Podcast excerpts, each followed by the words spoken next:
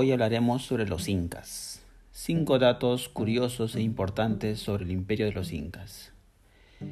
Oficialmente los incas tuvieron 13 gobernantes, siendo el primero Manco Cápac, el más importante de todos, Pachacútec y el último gobernante Huáscar.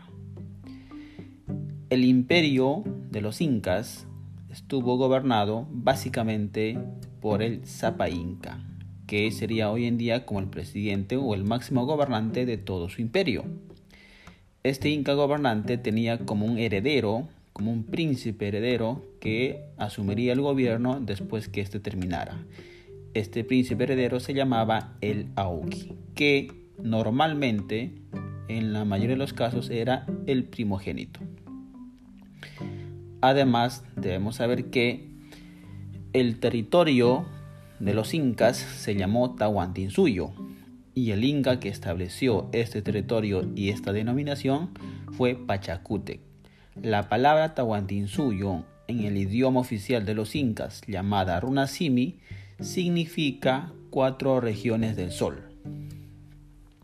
Los caminos de los incas se denominaron Capacñam y sirvió para comunicar los cuatro suyos con la capital llamada Cusco, que significa ombligo del mundo.